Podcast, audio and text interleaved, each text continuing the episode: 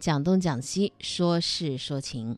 先来说点我们生活当中啊，呃，不能说是常见，但是肯定也少不了。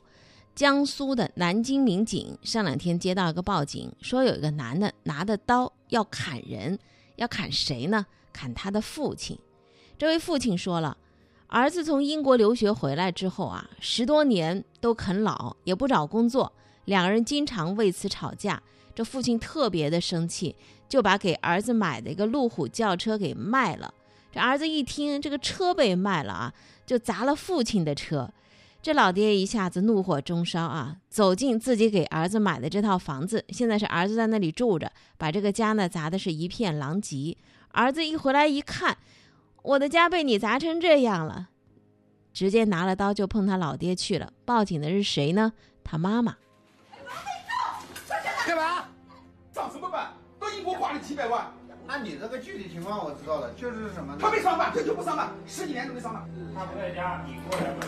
哎，对个，他他他前天上我的车子，我买的这车子，他不上班，他就是我，这个是我买的。一片狼藉。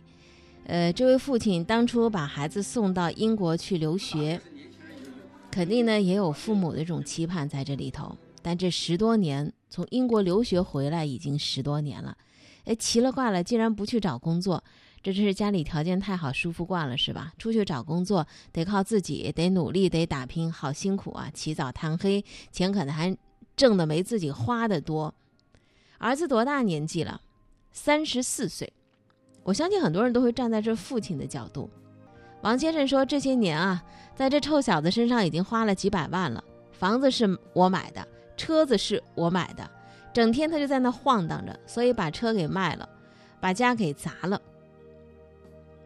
特警联合警务站的民警把这父子俩带到派出所做进一步的处理，最终呢，民警还要劝这俩父子进行个调解。挺悲催的，再成功的事业都弥补弥补不了家庭教育当中的失败。儿子是海归。但是不敌一乌龟呀！乌龟很勤劳，海龟却啃老。儿子这么懒，溺爱是首恶。海龟不工作，啃老谁之过？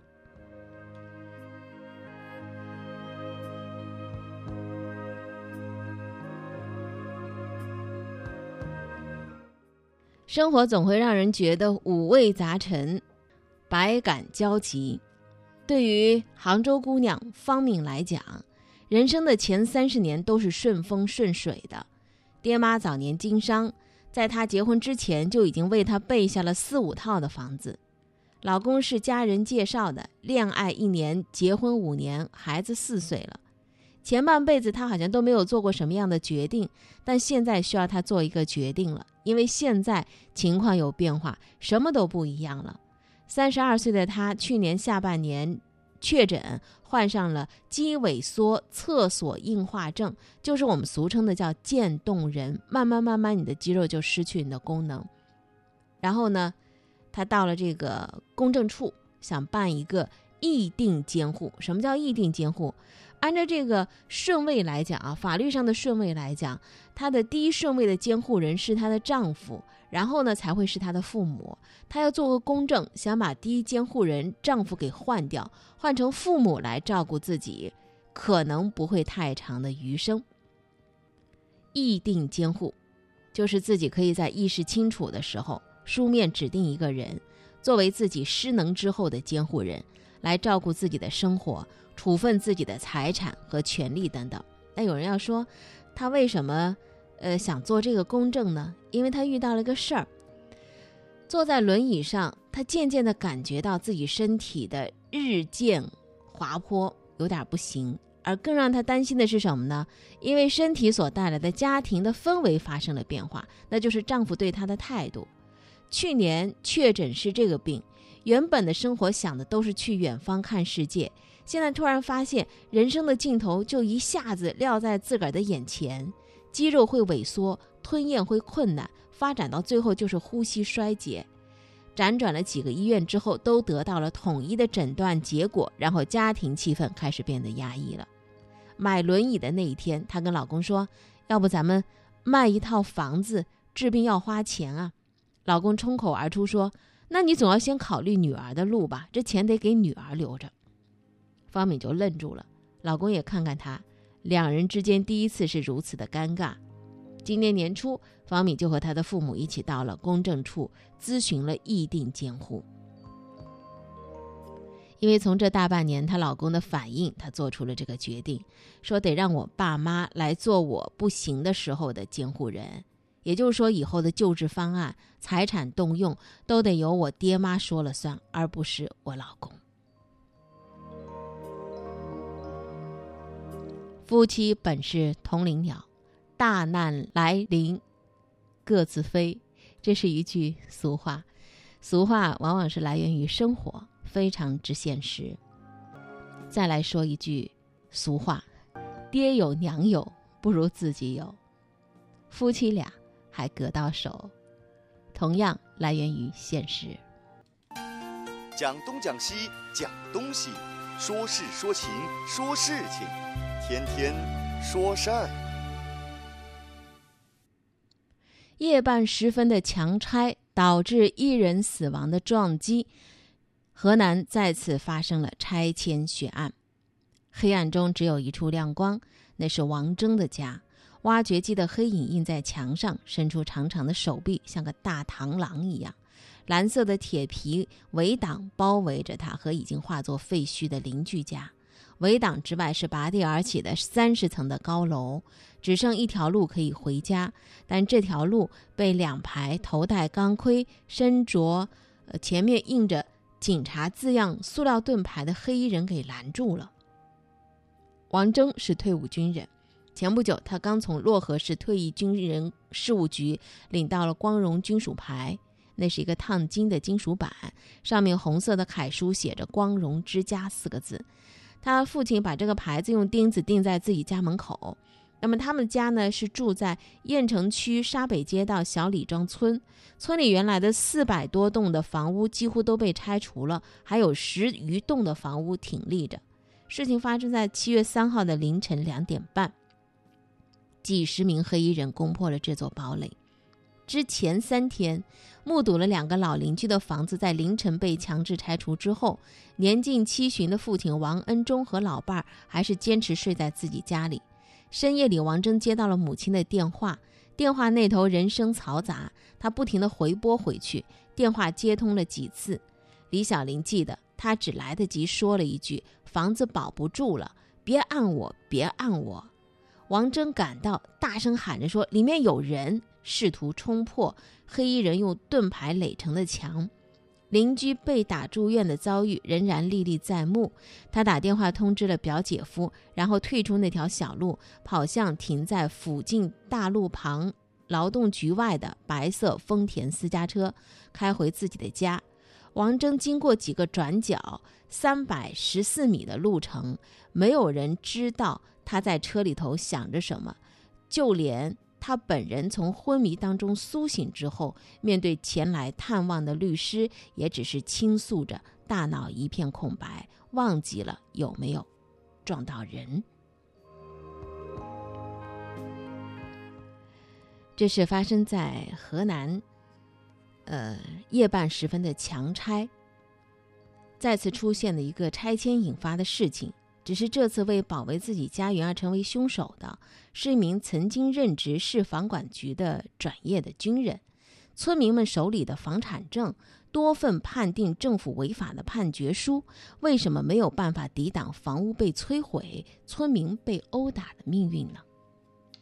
我一样，一路走来，我好匆忙，模糊了来时的方向。清晰了北京的茫茫，你是否也和我一样，找到了梦开始的地方？日复一日谈着理想，年复一年的那条小巷，他们说远方是大海，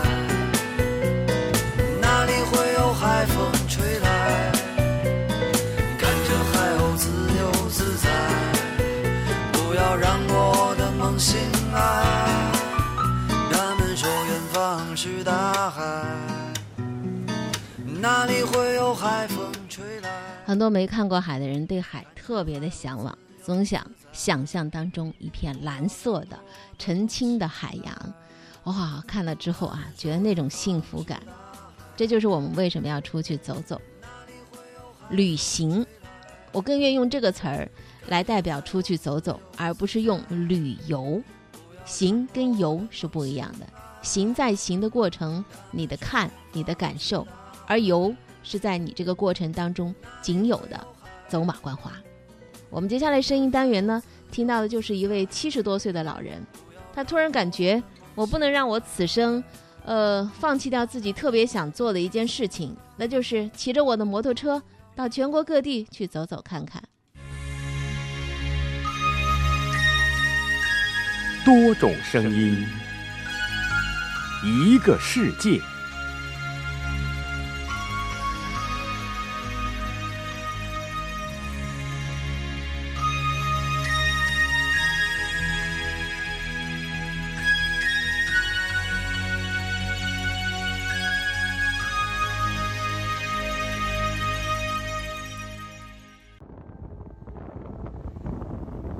爷加油！二零一三年五月份，他这里就是肺炎，最后化疗整了五个疗程啊。我一出院以后，开始就跟旅游团去旅游。我们村里好多人都是，都那样了还出去旅游了，假什么了？真回来不？我宁愿死在外边，我不死在家里床上。一六年我也是我一个人第一次骑着摩托，我骑着摩托越看我心情越好，挑战自我，哎，看看祖国的大好河山。我活了一天，我是赚了一天，我就跑一天。来，我这就可以慢慢的！好，我们听到这位老人爽朗的声音了吧？他说：“我宁愿死在路上，我也不愿死在家里的床上。”这七十五岁的少爷也四年前查出肺癌，做了五个疗程化疗，头发全白。出院之后，他就把自己的橘子园给卖了，买一辆摩托车，开始了一个人的摩托之旅。有人说：“哎呀，你身体都这样了，你万一这个嗯在路上有点啥事儿呢？” 他就回答人家说：“我宁愿死在外边，我也不愿死在家里的床上。”那么四月份开始，他从汉中出发，历经了湖北的十堰、武汉，到了上海。他最终想去哪儿呢？最终计划到达大庆，已经骑行了七十多天了吧？呃，他跑了一万多公里了。我身旁，看命运变幻无常，体会着默默忍耐的力量。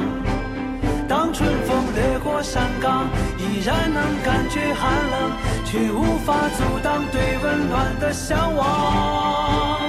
多想你在身旁，看命运变幻无常，体会着默默忍耐的力量。当春风掠过山岗，依然能感觉寒冷，又怎能停止对温暖的向往？向往。多种声音，一个世界。我们接下来声音单元听到的是一位九零后，这位九零后啊是河北省石家庄市的，他一个人呢在课堂上头讲了一堂课，而且呢分饰多个角色，绘声绘色，教书育人。这位九零后是一名语文老师，同时呢还是师承名家的京剧世家之后。来听听课堂上他到底是讲了些什么。大哥，接。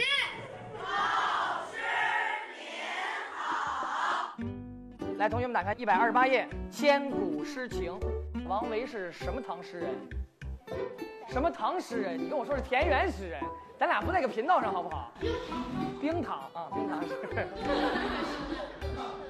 盛唐诗人，什么王维啊、李白呀、杜甫啊，长得跟我一样帅啊。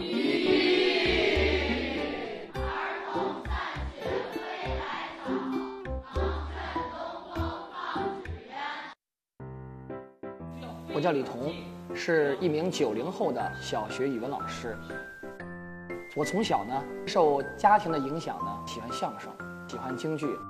后来呢，虽说我学习了师范专业，当了一名语文老师，但是在业余时间还经常在舞台上演出。天安门 Square 那种感觉，这一生好光景。跟相声是相关的，小学生他喜欢听的不是你的理论，是故事。那么我们相声里边说学逗唱，第一样基本功就得说，说的故事，讲的人物，利用这个段子解释课文，他就感觉啊，这老师讲的课我愿意听，而且有乐趣，其实就是有包袱嘛，对吧？他自然而然的就把这个吸引力放到课堂上当中。诸葛亮为什么冬天夏天都爱扇扇？冬天那么冷，过去有没有地暖？诸葛亮跟谁去的？鲁肃，鲁肃，让鲁肃和鲁迅去。鲁肃是吧？如果说曹操要射的火箭呢？不是，不是这个火箭啊，歘扎了那稻草人儿，噔。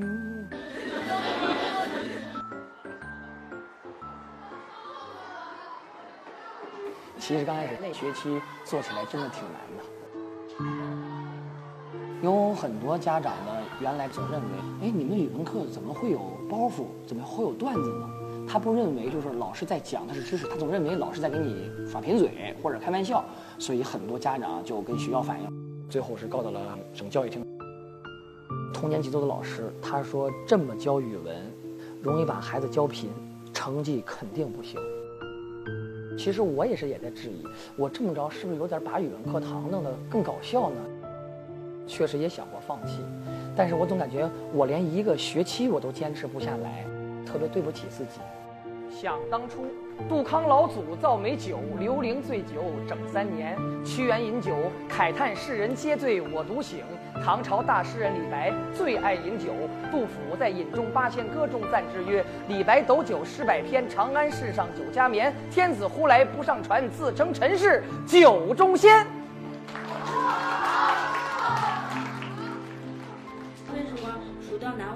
过呀？里边的常识都不好背。哦，有时候我们也怨李白，那李白你没吃饱撑的，他背这么多诗干什么？你怎么能把李白这个背清楚呢？第一，了解这首诗的背景，背景对非常好。李白是一个特别浪漫主义的诗人。很多孩子是因为喜欢我的语文课，才开始写语文作业，才开始多读语文书，多读名著。家长是通过孩子们的认可、课堂氛围的改变，还有成绩的改变，这才一点一点的认可了我。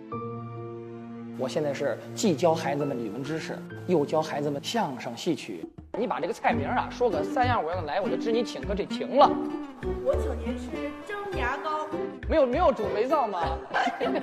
煮肥，蒸羊羔、蒸熊掌、蒸鹿眼儿、烧花鸭、烧雏鸡、烧子鹅、卤煮卤鸭、酱鸡腊肉、松花小肚、晾肉香肠。咱们班还有两个同学特地准备了一个小相声。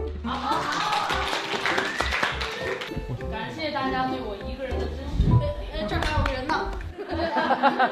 我喜欢李峰老师，上课特别有意思，特别活跃，感觉讲讲课很幽默。比如说讲一篇课文，他会就是给你拓展到很多地方，嗯，不是死记硬背的只讲课文。二二三，我是六岁开始拜师学艺，戏曲老师对我就跟自己那亲孩子是一样的。一七年，郭老师直肠癌晚期，他在病床上就说：“万一在零零后、一零后，我把咱们老祖宗的京剧都忘了怎么办呀？”我说：“师傅，你放心，我会尽我所能教孩子们学京剧，京剧的唱段、身段。即使他们将来不做专业演员，但是他能知道我们中国的京剧是我们中国国粹，这可能是我们师徒之间一个生命的承诺。”听完之后有一种感慨，啊，别人家的语文老师